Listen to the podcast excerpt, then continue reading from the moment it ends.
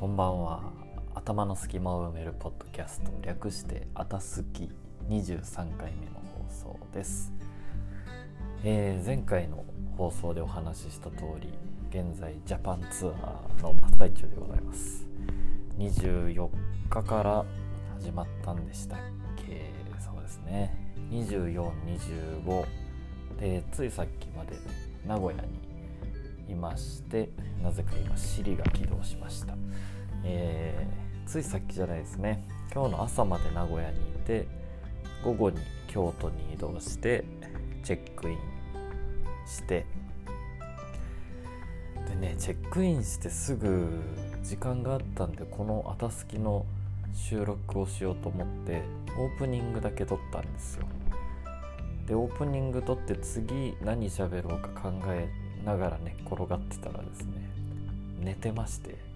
さっき起きました。なので一から撮り直してます。えー、現在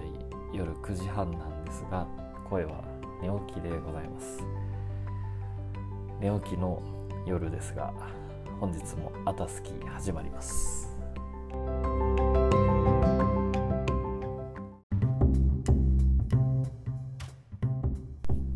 ということで記事の掘り下げをしようと思いますが、えー、今日はいつもと環境が違うのでなんとなくまずダラダラ喋っていきたいなと思います。いつもこの「あたすき」は沖縄の自宅で収録をしてるんですが今回初めてですね沖縄以外の場所で収録をするのは。でねやっぱ場所が変われば、えー、心境も変わるということでねなんかちょっとねそわそわしますね。やっぱりこう自宅だと完全に自分の空間ですがホテルだとやっぱね自分の空間ではないのでであと壁の薄さがそんな薄くないと思うんですけどやっぱ家よりはねお隣さんへの声がちょっと気になるので抑え気味のしゃべりになるかと思います。えー、ごめんなさい。今普通にゲップしちゃいました。音入ってました今。すいません。あのさっき寝ちゃってたって話をしたんですけど皆さんは眠い時にちゃんと寝てますか？これはねとても重要なことなんですよ。あの日本日本社会というか、まあ、大人と言われるジャンルの中では何でしょう。寝ずに働く人の方が偉いみたいな雰囲気あるじゃないですか。テスト勉強も寝ずにやると偉いみたいな大学生と同じなんですけど僕はこれは間違ってると思いますね。あの普段これは間違ってますということは少ないんですけど僕は間違ってると思いますこれは。あのね何が正解で何が間違ってるかなんていうのはその人の状況とか立場によって全く違うんですけどえー、僕の中の基準は自然に近いものは正解かなと思うんですね。で自然とは何かっていう話をしだしたらそれはそれだけで何時間も喋っちゃいそうなんですけどあのー、そうですね自然とは何かって考える時に自然の反対は何かって考えると自然が分かってくるんですよ。右を知るためには左を知ればいいみたいなね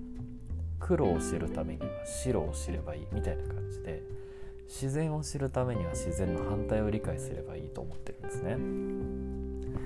でまあ自然の反対は何かと考えていくとですねパッと思い浮かぶのは不自然っていう言葉だと思うんですね。でも不自然っていう言葉で説明をしてしまうと自然にあらずという意味なので自然が分かんないと不自然って分かんないんですよ。なのでもうちょっと違う言葉で表したいなって思うんですよ。って考えた時にねあの僕の中では自然の反対の言葉は無理なんですね。無理、えー、無理という字は断りがないと書きます理科の理がないこれで断りがないと書いて無理じゃあね断りって何って調べていくと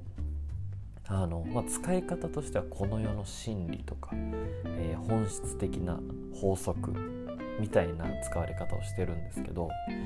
実際の語源はですね断りというのは綺麗な玉をピカピカに磨く様子のことを断りと言います。無理。断りがない、えー、綺麗な玉をピカピカに磨くがない。どういうこっちゃって話なんですけど僕の中ではプロセスの話だと思うんですね。綺麗な玉をピカピカに磨くためにはその磨くための時間をかけなきゃいけないんですね。時間だったり準備だったり。磨くためのプロセス全てを断りと僕は認識してるんですね。なので無理というのは、えー、何かを成し遂げるために必要な準備や時間の経過を省いてしまうことを無理。ということはその反対にある自然という言葉は何かを達成するため何かが存在するために必要な準備だったり必要なプロセスが全てあるという状態が自然だと思ってます。ちょっと小難しい話かもしれませんがうんとね例えばね自然には矛盾というものが存在しないですね。必ず全てバランスが取れていてそのものに自浄作用、えー、浄化作用がありますね。例えば人間がねあの自分勝手に放射性物質を海にダーッと流しちゃったとしても何千万年何億年経てば何もなかったかのように綺麗な水に戻るわけですよ。人間が自分勝手にタバコを吸って煙を空気中に出したとしてもタバコの煙は空気中に混じって自然の浄化のサイクルの中に戻ってきれいさっぱり美しい美味しい空気に変わるわけですね。人間も自然の一部なので病気になれば治るし怪我をすれば治るしまたこう命が生まれて死んで生まれて死んで生まれて死ぬ中で次の世代が生まれてまた生まれて死んで次の世代が生まれて必要なプロセス必要な準備が全て整ってるのが自然という状態なんですね。と前置きがとても長くなりましたが、えー、自然っていうのはうまく循環するんですよ。なのでね長く続きます。でも自然を無視したサイクル組織働き方建物なんかを作ってしまうと長く続かないんですね。多分ね皆さん一度は無理してうん続けたいことが続かなかったことってあると思うんですよ。分かりやすいのはダイエットとかね。あの痩せたいと思って最初の3日間だけすっごいご飯を減らすけど4日目からドカ食いしちゃって結局どっちかというと前より太っちゃうみたいな、まあ、これは無理な状態ですよね。全然自然ではない。で何か仕事でプロジェクトに取り組む時もこう最初はすごい頑張るけどとか、うん、やるまではものすごいテンション上がって高い目標を設定したりするけどいざやり始めると全然できないとかね。で目標達成できずに中途半端に終わってしまうとか。これもやっぱね無理をするからなんですね。つまりね何が言いたいかというとダイエットであれ恋愛であれ仕事であれ自分が取り組む何かを成功させたければ自然であるというのがすごく大事な条件なんですね。無理をしていたら絶対にね途中でダメになってしまうんですよ。この途中がどのラインかっていうのはもちろん、えー、人それぞれ違うんですけど。でねなんで今日こんな話をしてるかというとたまたまこの世にたまたまがないとしたらそれも必然なんですけど今年僕の周りの人たちがね本当に人生の転機を迎えた人が多くて分かりやすいのは高校大学を卒業して就職した人がすごく多いんですね。とか長年続けた仕事を引退して全く新しい仕事を始めようとしてる人とか、えー、本当にめちゃくちゃ多いんです。で僕自身も今年の5月で一応治療科は引退してでお家も引っ越して本当にガラッと生き方が変わりましたでそこに皆さんご存知コロナウイルスが乗っかりましてあの、まあ、世界中でね新しい生き方が問われてる状態ですがでね就職した人卒業した人転職した人いると思いますがだいたい4月ぐらいにみんなこう大きな転機があったじゃないですか。でね今10月になって6ヶ月経ちましたよね。このねこれ何の根拠もないですけど僕の感覚的なお話で引っ越し、えー、恋愛就職転職。大体みんなね3ヶ月目で体を壊して6ヶ月目で心を壊すというのが僕がこれまでいろんな人を治療してきてすごく感じることなんですね、まあ、もちろんたまたまかもしれないですけど参考程度に聞いてください。3ヶ月目で体を壊して6ヶ月目で心を壊す。これはね僕は理にかなってると思います。なぜかというとあの人間って心と体どっちを守る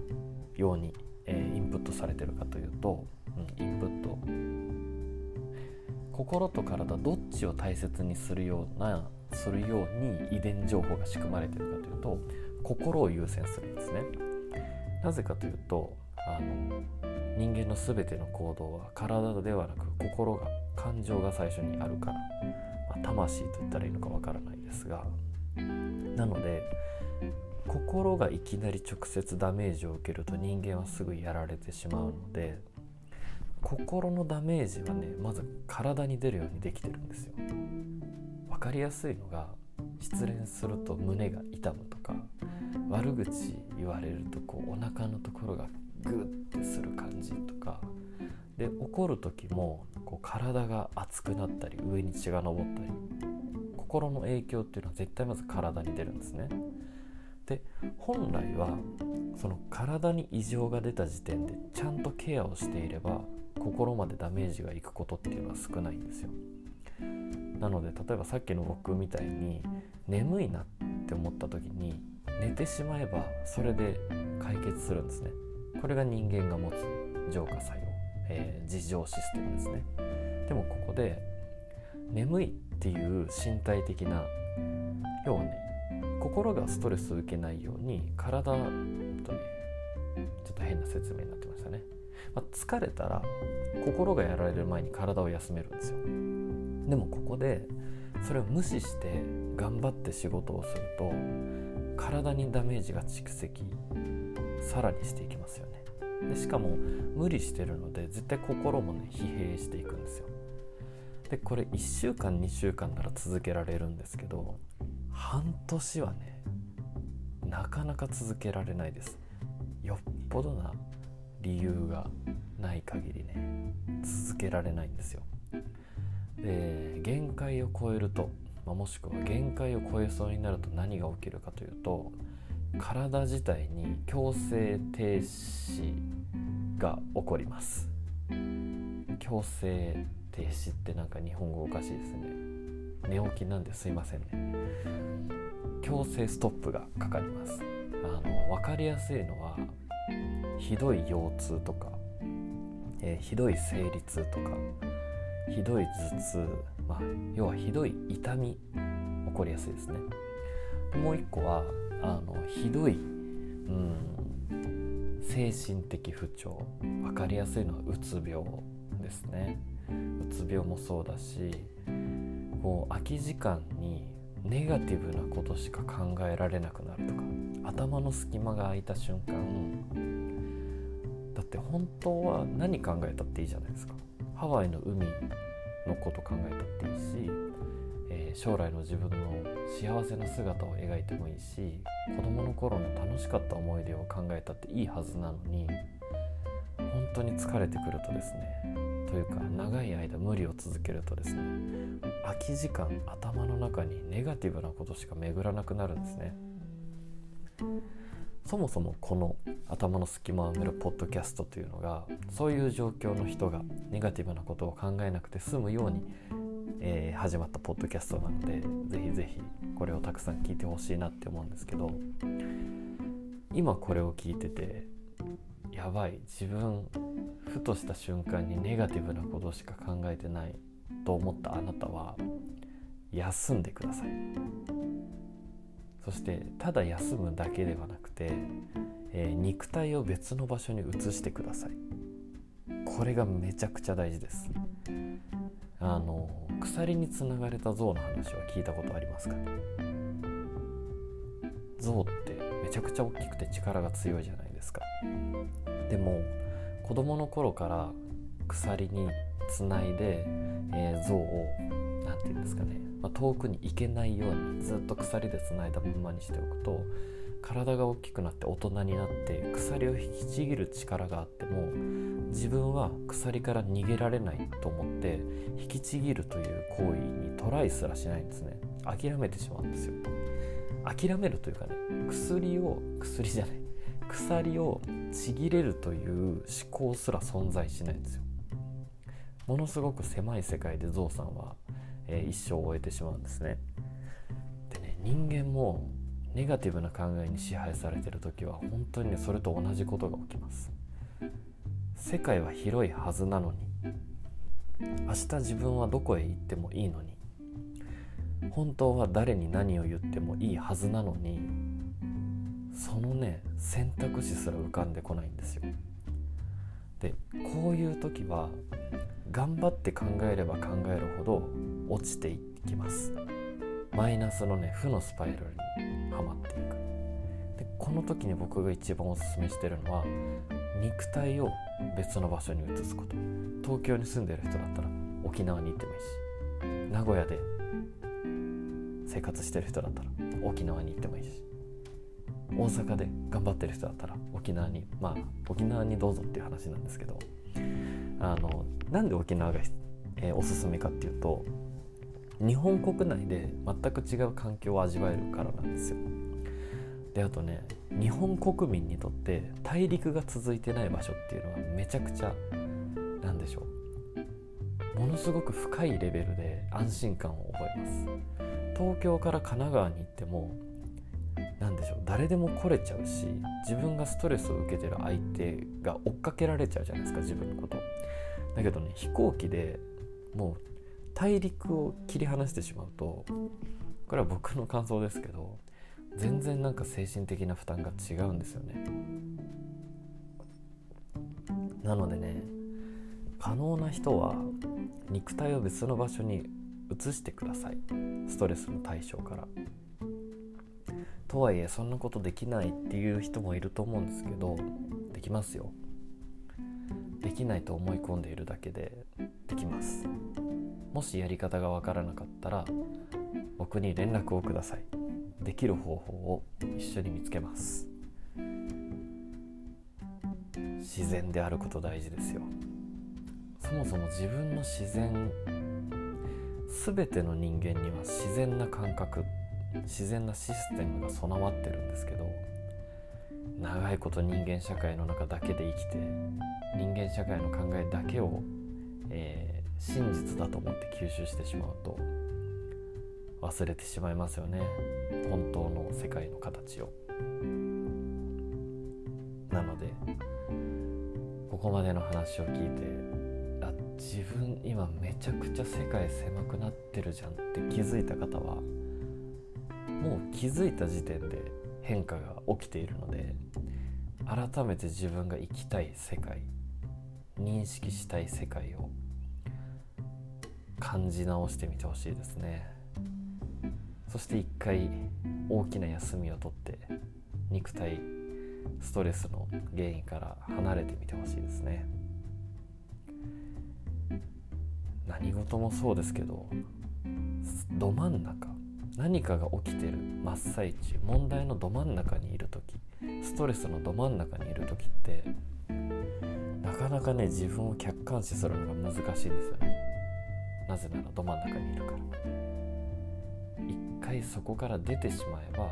問題を外から眺めることができるので。今年の4月に環境が変わってそこで悩んでいる方は一回外に出てみることをおすすめします。という記事の掘り下げから喋ろうと思って20分関係ない話をしておりますね、まあ、今日は環境が違うのでそういう感じなんでしょう。ということで後半は記事の掘り下げをしていきたいと思います。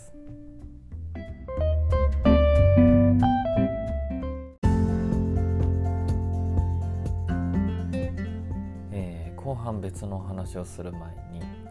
さっきのお話にちょっと付け足すといいことを思い出したのでお話しします。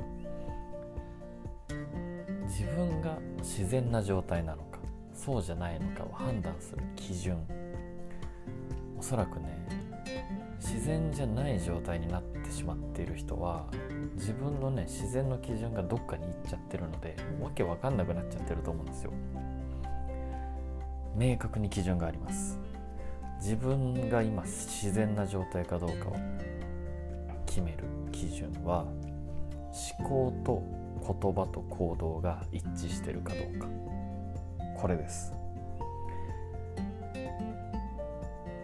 思考と言葉と行動が一致してるかどうか。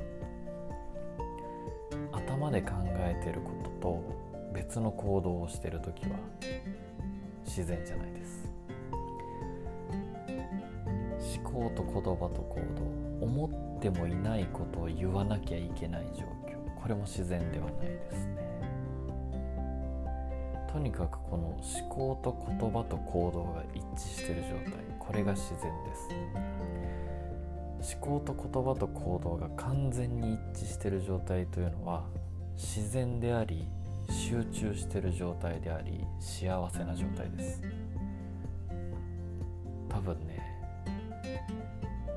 過去の幸福な瞬間とか集中してる瞬間を思い出してもらうと必ずこの条件当てはまってるはずなんですよ。思考と言葉と行動。まあ思考っていうより心って言った方がいいかもしれないですね。考えよりも感情の方が多分一致してます。心と言葉と行動が完全に一致してる状態。これが自然であり集中している状態であり幸せな状態です。なので笑いたい時に笑えて泣きたい時に泣ける。旅に出たい時に旅に出ることができる。喋りたくない時は喋らないでいい。この状態が理想ですね。自分勝手に生きられたら苦労してないよと思う方もいるかもしれませんが自分らしく生きるのと自分勝手に生きるのは違うんですね。自分勝手に生きるとですね大抵うまくいきません。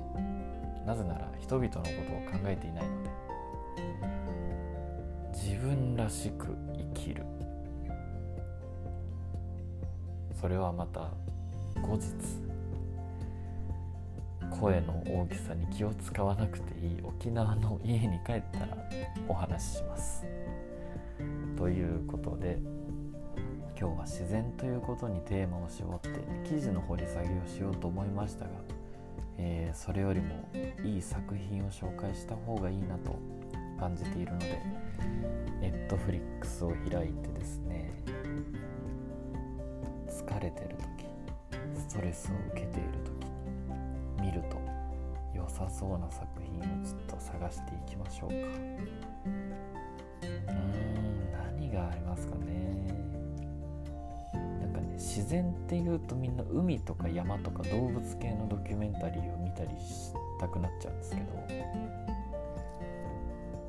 まあ、それもいいんですけどね。やっぱ人間社会での、えー、別の視点が必要なので。的にはあんまりね自然ネイチャー系のドキュメンタリーはねあんまりおすすめしないんですよね。あはい最近のおすすめのやつがねありました。えっとちょっと待ってくださいよ。バーベキューのめちゃくちゃ美味しそうなやつがあって。うわーどこだろう。ってくださいよ。検索しますね。BBQ あこれ前紹介したかもしれないですけど大事なのでもう一回紹介しますね。あのあシェフズバーベキュー。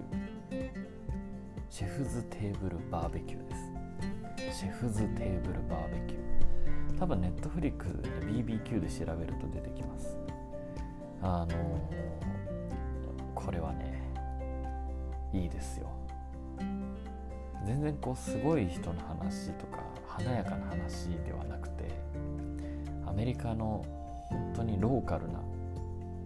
うん、本当にローカルな、えー、バーベキュー屋さんで働く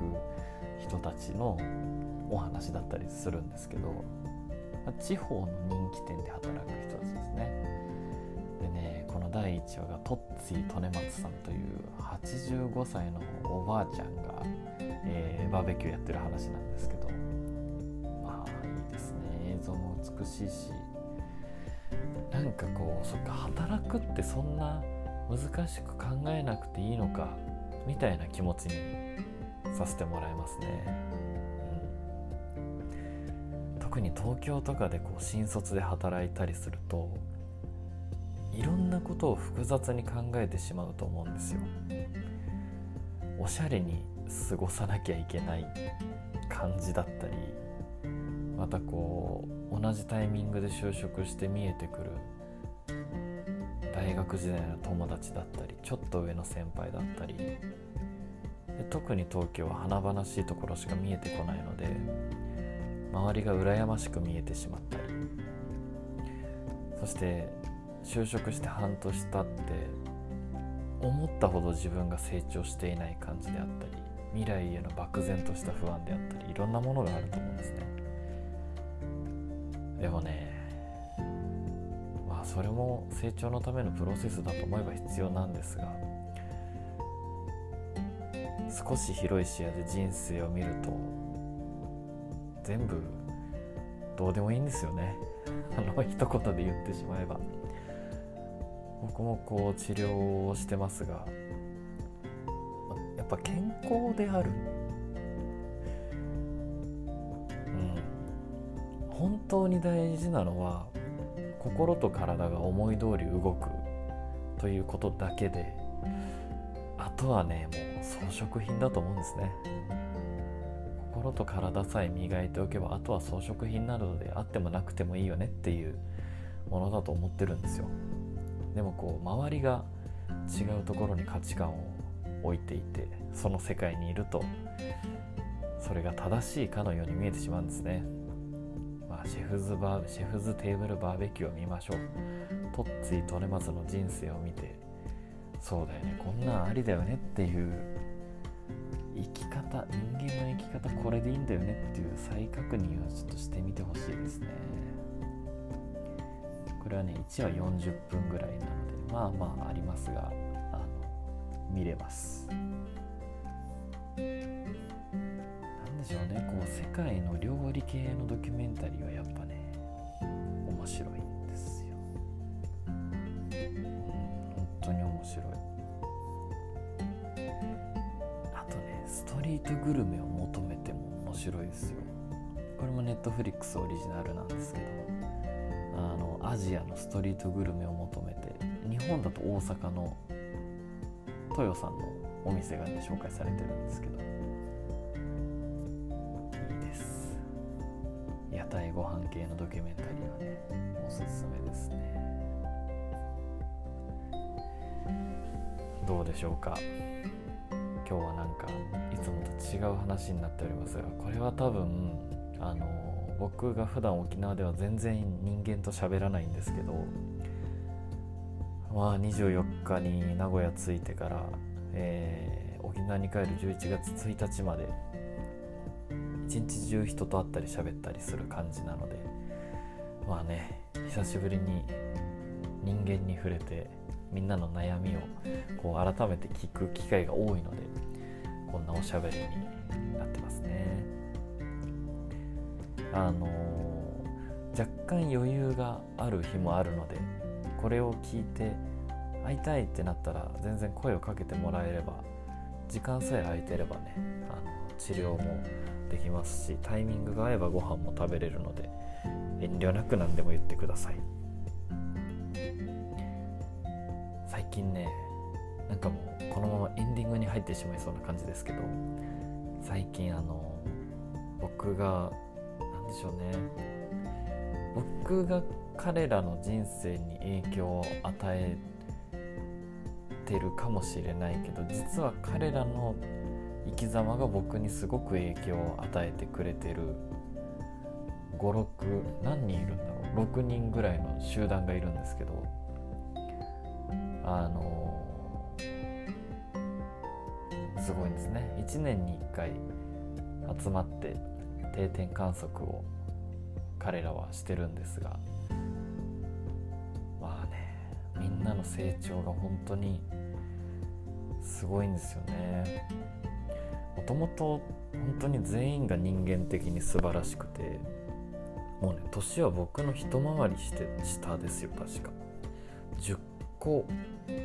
12個違うんですかね。いや10個違う。9個違う。ちょっと分かんない。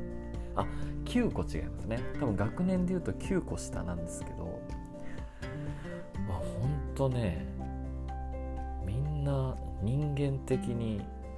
すごいよくこの子たちが集まったなって思うぐらい素晴らしいんですよ。でね、まあ、社会的地位が高くなっていくかっていうのは分かんないですよね。素晴らしい人間が社会的に高い地位につくとは限らないので。けどすごい素敵な人間にさらになっていくんだろうなと感じさせる子たちで。ほんとね何にも具体的な話がさっきから出てこないんですけど、まあ、言葉にならない。言葉にならない何でしょうね。多分彼らは、えー、僕にお世話になったと思い込んでいるんですがどっちかっていうと僕が彼らにお世話になった感じの方が実際これは謙遜でも何でもなく本当にそうなんですね。なのでねこれから毎年そうやって定点観測で集まって成長が見れるのかって思うと楽しみですよね。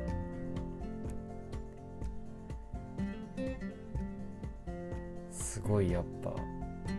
今、まあ、24日名古屋初日にその彼らの点々定点観測があってざっくりこんな感じでしたみたいな報告だけ聞いてたんですけど。いやすごいですよ本当に。なんか多分治療家としての原点が14歳の頃にあるとしたら治療家を終えて次の人生治療家の次にやることの原点は多分彼らとの日常の中にあったんだなってこうね振り返るとすごく感じますね。という浸っちゃってすいませんなんかまあね浸っちゃうほど素晴らしい人々なんですよ本当に。ということでね浸っちゃったので今日はこのぐらいにしておきましょうか。明日も午前中は全然余裕があって午後から、えー、予定なので